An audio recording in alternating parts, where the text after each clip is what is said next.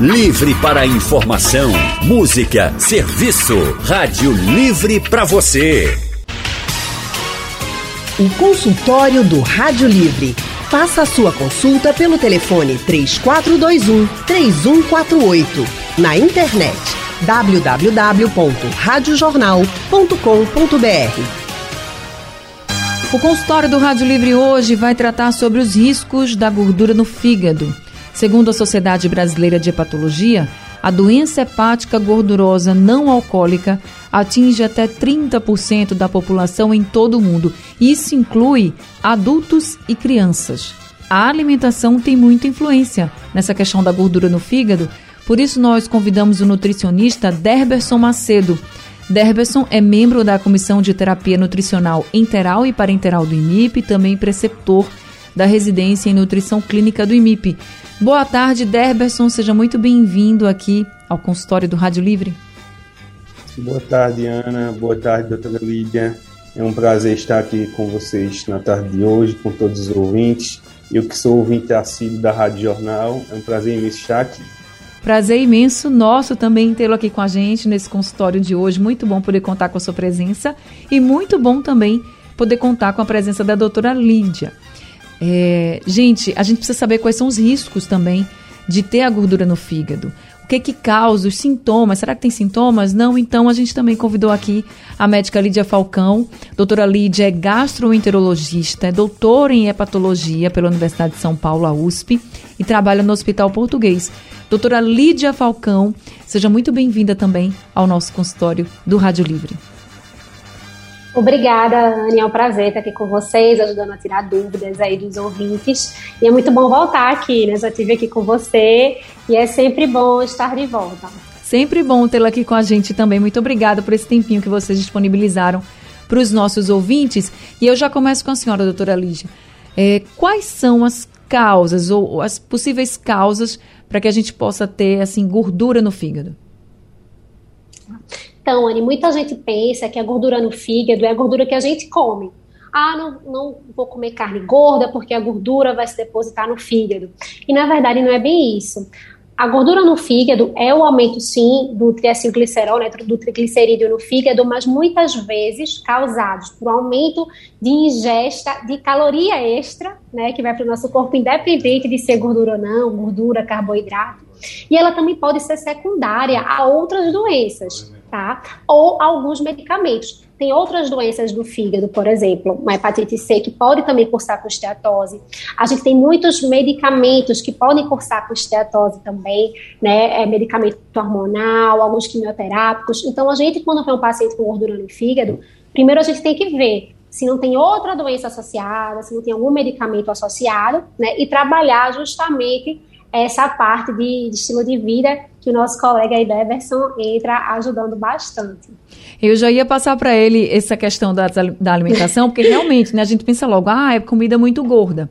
Mas se não é comida muito gorda somente, que a gente que pode levar, por exemplo, a gordura no fígado, então, Derberson, o que, que a gente come de tão errado assim, que pode nos levar a essa condição da esteatose hepática ou gordura no fígado? Perfeito, Anne, perfeito.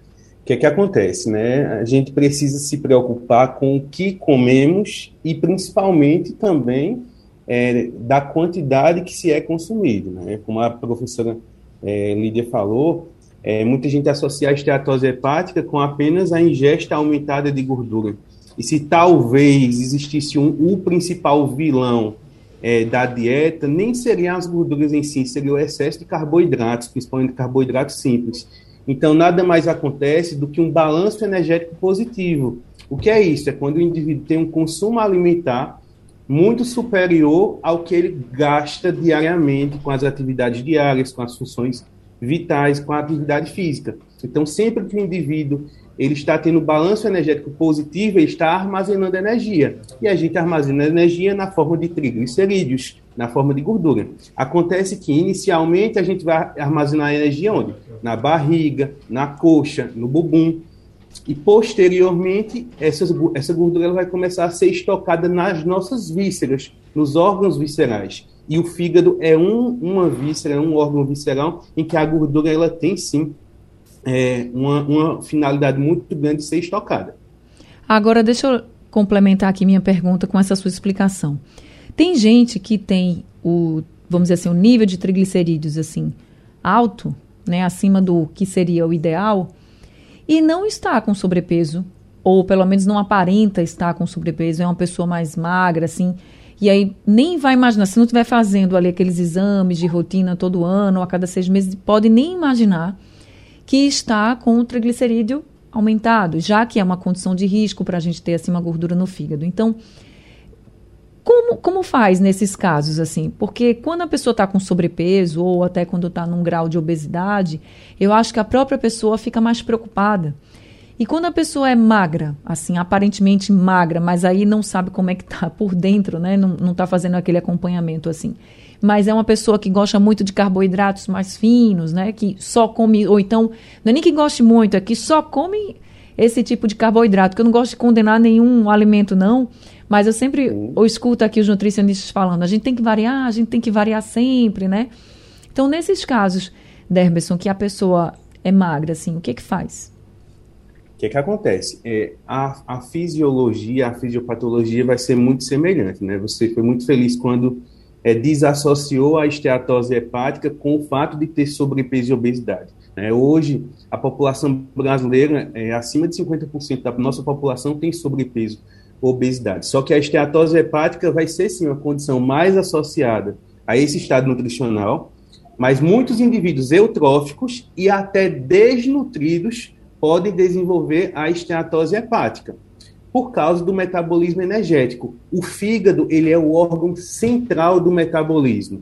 Então, quando ele sofre qualquer sobrecarga, é, a gente vai ter uma, uma reação de citocinas pró-inflamatórias e hormonais que vão viabilizar essa estocagem na região abdominal de gordura. Então, mesmo um indivíduo chamado falso magro, ele pode ter o peso adequado à sua estatura, mas ele está armazenando também gordura no fígado. Você citou é, de forma feliz também o triglicerídeo sérico, sanguíneo. Ele pode ser sim um indício, é, mas ele não vai ser uma forma da gente fechar o diagnóstico da estatose hepática, que a professora vai com certeza comentar sobre isso. Então, por exemplo, existe uma condição de uma desnutrição grave infantil, por falta de comida mesmo, de miséria orgânica, que é mais associado hoje é, com as populações de baixíssima renda. A fome no Brasil ela ainda existe. Muita gente acha que a fome foi erradicada, mas a gente está relativamente até longe disso. Existe um quadro chamado Cachiocó, que é quando o indivíduo, a criança, desenvolve a forma edematosa da desnutrição infantil. E uma das características é o acúmulo de gordura na região hepática. Por quê? Porque o indivíduo está mobilizando ácidos graxos. A partir do momento que eu tenho uma perda de peso muito importante, num período curto de tempo, por exemplo, eu vou estar tirando intensidade de pouso do meu braço, da minha coxa, do meu bumbum e carregando tudo isso em direção ao fígado. Então, o fígado ele pode ser sobrecarregado também. Doutora Lídia, como é que a gente sabe? Oi, como, é que, Ari. como é que faz então, esse diagnóstico? É, foi interessante você falar, porque o que a gente mais está vendo em publicação agora é o leanness, do inglês, a esteatose no magro. Né? Então, o que é que a gente tem que incluir também nessa avaliação? Fatores genéticos, tá? Então, assim, já se sabem que existem polimorfismos genéticos, né, alterações do nosso DNA, que facilitam que o indivíduo acumule gordura e, que, além disso, que haja inflamação dessa gordura, tá? E até a chance do paciente ter câncer. Então, assim, é, fator ambiental, né, que é a nossa alimentação, nosso estilo de vida, é importantíssimo, mas a gente também tem que levar em consideração o fator genético. Às vezes tem um paciente meu que é magro, mas a mãe infartou com 50 anos, o pai é diabético, então tudo isso influencia para a gente já rastrear esse paciente, tá? E uma coisa também que foi falada aí, nem sempre, às vezes o paciente tem um triglicerídeo normal e tem esteatose, porque um fator mais importante para a esteatose é a resistência insulínica, tá?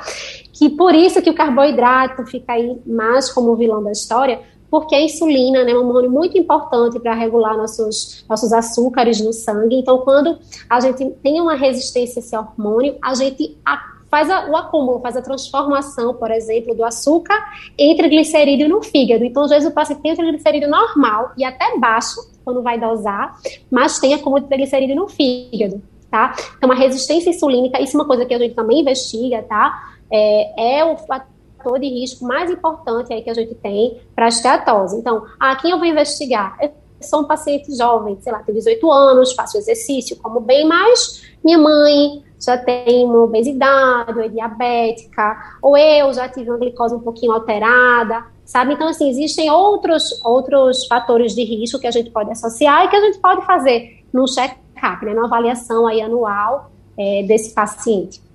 Então, se a gente fosse colocar aqui algumas causas, poderia ser fatores genéticos, aumento do triglicerídeo, resistência à insulina. Resistência insulínica é o principal fator aí, tá? E sempre que você fizer uma medicação que já se saiba, né, que dá esteatose. Vou dar um exemplo. O tamoxifeno, tá? É uma medicação que é muito usada para quem tem câncer de mama, ou tratou câncer de mama. O tamoxifeno já se sabe que pode dar esteatose, pode dar inflamação no fígado pela gordura, tá? A gente tem outras drogas também, a meldarona para paciente que tem arritmia, é, alguns é, anticoncepcionais, né? Então, a gente também tem que ficar de olho nisso. Mulher que tem ovário policístico, geralmente tem resistência insulínica, então é outra mulher que tem que ser rastreada, tá? Então, é, hipotireoidismo, pacientes que têm doença na tireoide, que retardam aí o metabolismo da gente, também tem alteração de hipotireoidismo, com esteatose, tá? Então, a gente tem, na verdade, algumas coisas que, possam, que podem indicar para a gente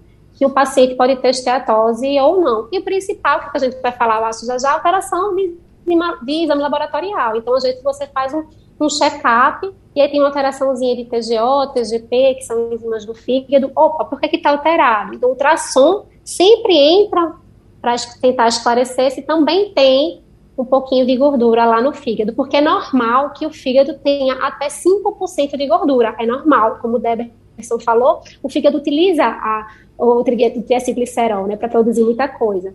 Então, quando passa desses 5%, é que fica um acúmulo fora do normal, é que a gente começa a se preocupar. Tá certo. Perfeito. Adicionalmente, Anne, gostaria só de, de é, complementar a doutora, é, pensando naquele indivíduo que é magro, que tem uma alimentação aparentemente saudável, um fator que pode ser muito determinante para a ocorrência da esteatose hepática é o sedentarismo. Então, muitas vezes a gente acha que o indivíduo que é eutrófico, que é magro, não precisa se exercitar. E a gente sabe que a atividade física, ela traz estímulo a hormônios importantes, que é, esses hormônios eles estimulam inclusive a beta-oxidação no fígado, que é, é, favorecer que o fígado utilize aquela gordura que está ali estocada como fonte energética para gerar ATP. Então, é, por exemplo, é um bom estimulante do hormônio do crescimento, da adrenalina, a sensação de prazer, e também do glucagon, que tem a função é, contrária à da insulina, que está muito associado a, a, essa condição, a resistência à ação da insulina, que é uma característica dos diabéticos tipo 2. E nós estamos conversando com o nutricionista Deberson Macedo e também com a médica gastroenterologista e doutora em hepatologia, a médica Lídia Falcão. Já temos alguns ouvintes conosco. A Ladjane de Campina do Barreto está ao telefone. Oi, Ladjane, boa tarde para você. Anne, bom, Oi, Anne, boa tarde. Boa tarde, ouvintes. O meu problema é simples, eu queria, eu queria tirar uma dúvida. Meu esposo, ele desencarnou de hemorragia digestiva alta. Mas ele tinha um problema que a comida, quando saía do fogo, já tinha que ir pro prato dele. O café, quando saía do fogo, aí eh, tinha que ir pro prato dele. E ele comia muita pimenta. Era, era assim, ó.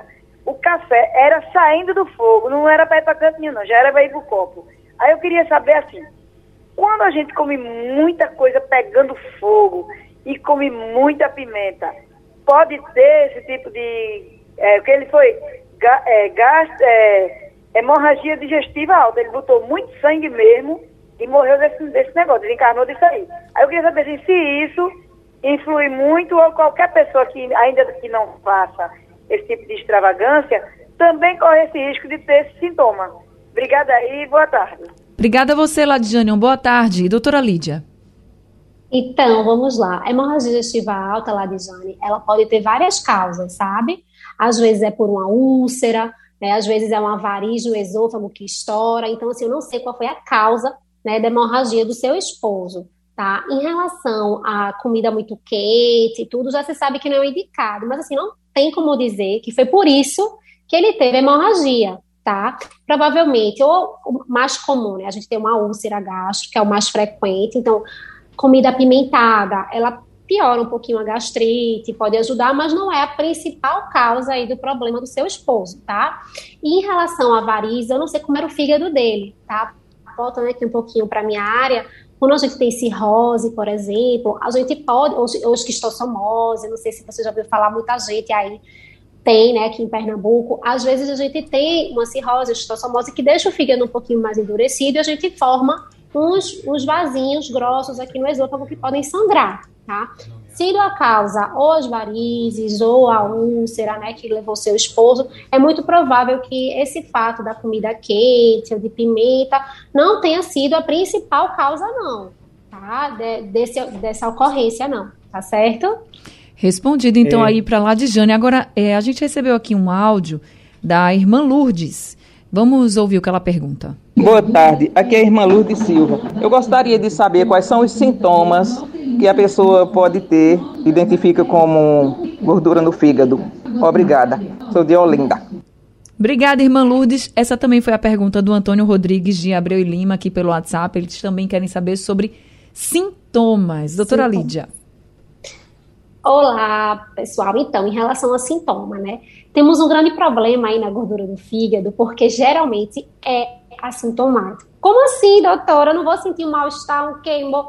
Muitas vezes não. Muitas vezes o paciente até vem no consultório com mal-estar na barriga, com queimou, achando que é o fígado, e às vezes nem é. Às vezes é o estômago, a gastrite né, uma inflamação no intestino. Então, assim, na maioria das vezes, a esteatose, ela não vai trazer sintoma. Em alguns pacientes, tá, pode dar um desconforto é, no abdômen, na parte de cima do abdômen do lado direito, tá, mas não é tão frequente. Tá certo? Quando a gente vai ter outros sintomas, é porque a doença já se agravou muito, quando o fígado já está muito inflamado, tá? Quando o paciente já tem algum grau de, de início de uma cirrose. Então, não espere sintomas, tá? É melhor fazer o seu check-up, ver as taxas de fígado, ver os outros fatores de risco, né? Diabetes, pressão alta, colesterol alto, tireoide, tudo que pode ajudar a ter esteatose, o peso, né? Atividade física.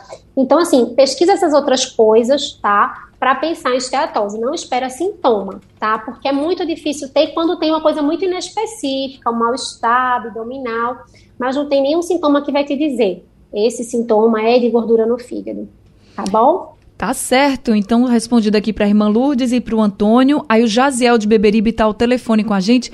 Oi, Jaziel, boa tarde para você. Seja bem-vindo. Boa tarde. Esse tal de rim realmente é cruel, né? Ele não conversa com a gente quase nada do, do caso do fígado, né? Porque o rins conversa, ah, o sim. coração conversa, o pulmão conversa, quando a gente está com alguma doença. Mas o rim ele fica lá caladinho, não nem saber da gente, tá nem bola.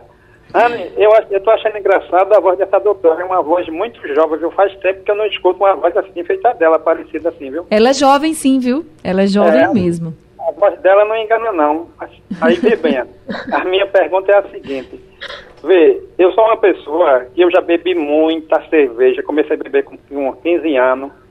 E eu vou sempre fazer meu check-up nos postos de saúde, mas parece que os médicos do posto não estão tá muito preparados para essas coisas não. Porque eu fiz, a última vez que eu fui já esse ano, eu sei que foi tanto exame que deu nove folhas de papel ofício de exame. E o médico que olhou disse que eu não tinha nada eu só tomo remédio para pressão losartano, mas o médico não passaram remédio nenhum para mim. E, e aí, como é que fica? A gente quer leigo, porque o médico não pede essas coisas, o médico do posto, parece que não são muito preparados para olhar essas coisas na gente. Mas você não está confiando no resultado, no que ele disse, é isso?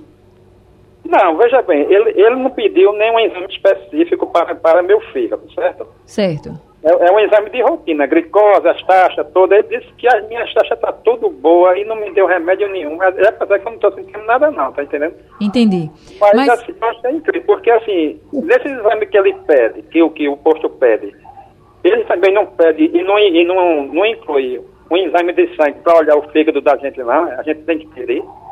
Então, mas eu acho que nesse exame mesmo de, de rotina, né, doutora Lídia?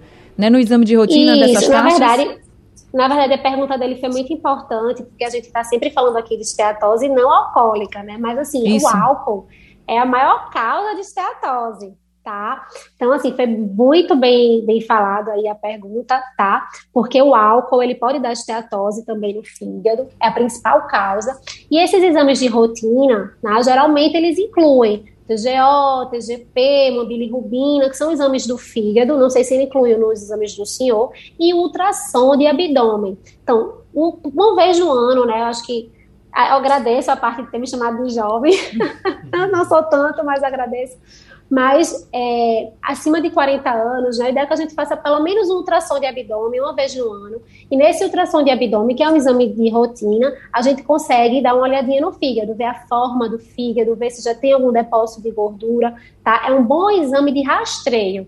Eu não sei se ele pediu para o senhor aí esse ultrassom de abdômen também, junto com essas outras taxinhas simples, TGO, TGP, bilirrubina. Então tá certo, aí fica a dica para todo mundo então, quando for no médico também colocar essa ultrassom de abdômen, pedir para fazer.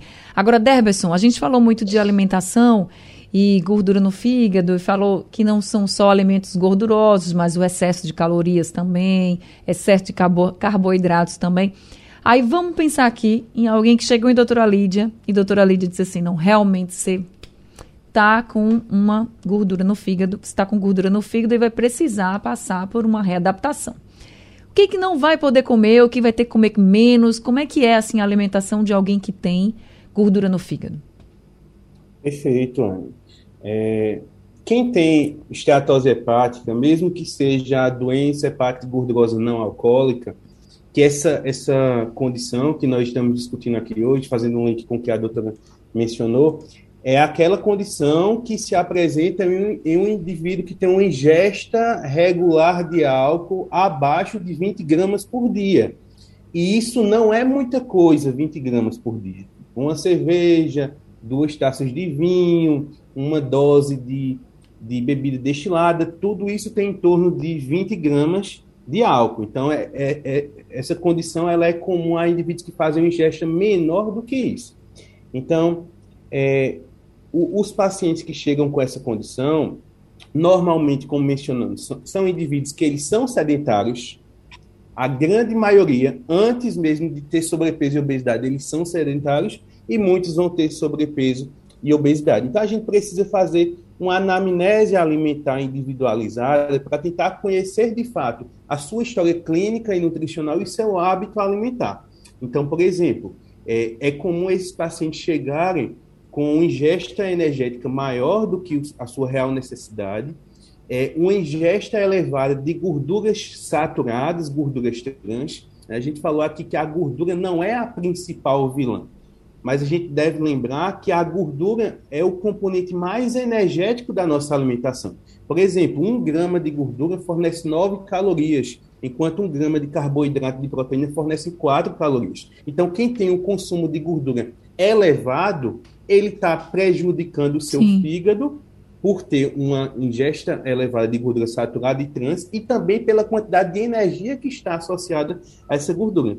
Então, é necessário diminuir o valor energético dessa dieta, é necessário fazer melhores escolhas de gorduras mono e poli, poliinsaturadas. É importantíssimo diminuir o índice glicêmico dessa refeição. Por quê? Como a doutora Lídia falou, a resistência à ação da insulina talvez seja o principal mecanismo fisiopatológico que vai é, é, tardear com Sim. a chegada de mais gordura no fígado. Ô, então, Derberson, para ficar mais claro, se eu quiser diminuir essa questão da gordura, você falou, né? Então, o, às vezes a pessoa usa uma manteiga, às vezes a pessoa usa um óleo na comida, Perfeito. vai ter que cortar isso ou vai ter que trocar por outro, assim, para a gente exemplificar. Perfeito. A gente precisa fazer escolhas melhores. Certo. Então, por exemplo, se você é, de forma rotineira é, consome fritura no seu almoço, vai ser importante a gente mudar a forma de preparo desse, desse alimento. Se você o, o óleo, o óleo de soja, o óleo do milho são óleos saudáveis que têm uma elevada quantidade de gorduras mono e poliinsaturadas, mas quando a gente leva para o fogo, eles se tornam saturados. Então a gente precisa, de fato, ter melhores escolhas. Por exemplo, carne branca, carne de aves, carne de peixe, principalmente os peixes de águas frias e profundas, que têm uma quantidade de ômega 3 muito importante. É muito importante para o tratamento da esteatose hepática. Então, diminuir carnes vermelhas, diminuir carboidratos simples. O que são carboidratos simples? São pães, bolachas, massas e optar por fontes integrais e naturais. Né? Tubérculos, macaxeira, inhame, batata doce são opções melhores do que pão e bolacha, por exemplo.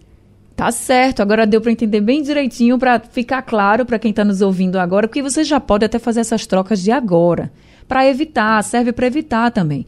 Mas se você já está, aí tem que fazer mesmo, e o melhor é que você vá no nutricionista se você puder, claro, para poder fazer uma dieta bem legal para você, que se adapta também ao seu gosto, isso é importante. Consultório do Rádio Livre hoje falando sobre gordura no fígado.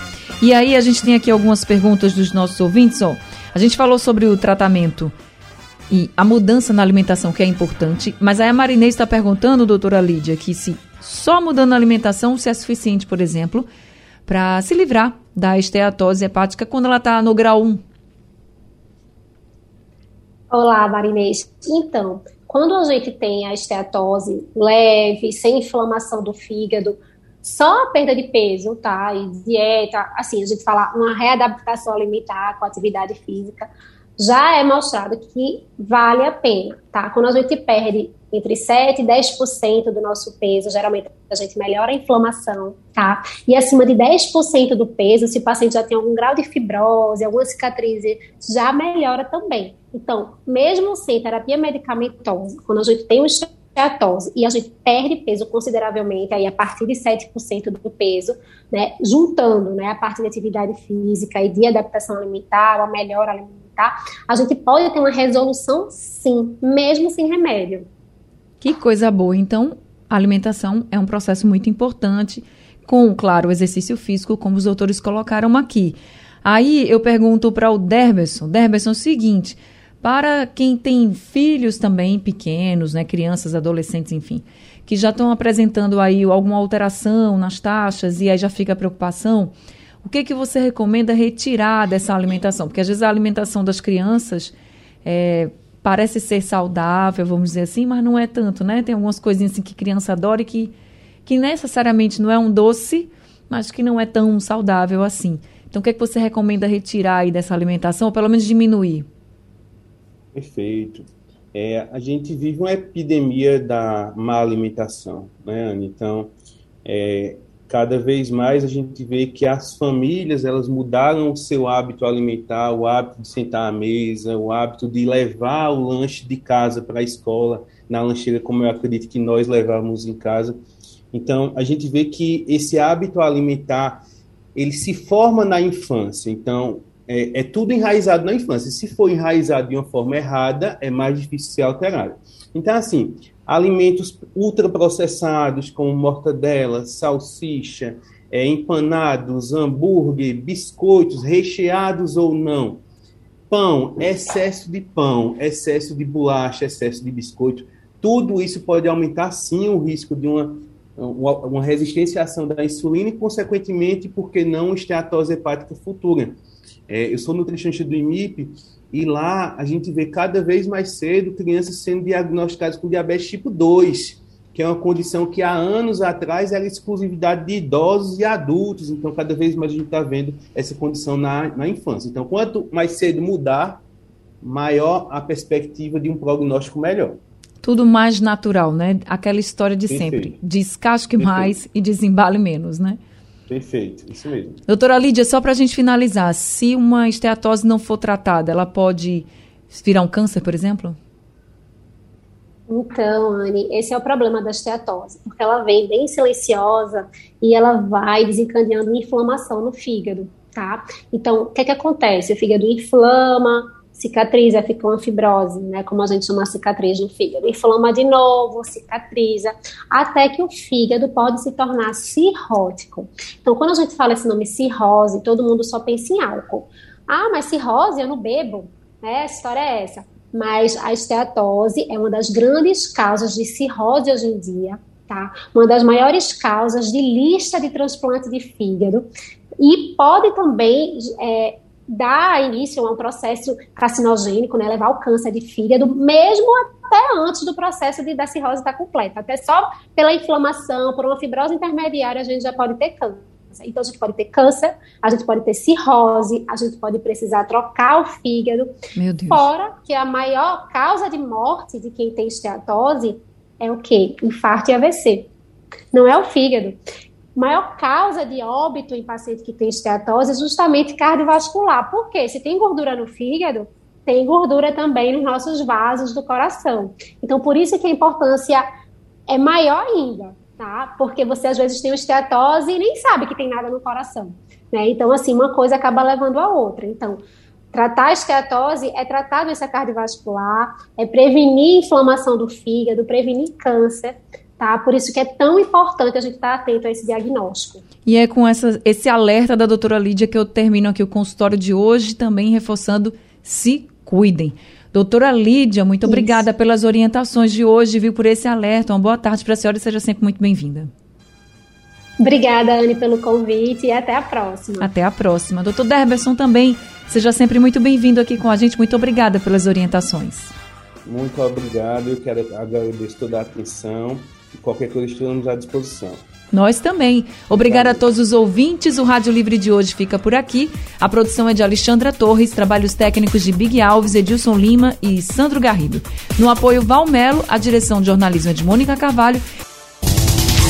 Sugestão ou comentário sobre o programa que você acaba de ouvir, envie para o nosso WhatsApp 99147 8520.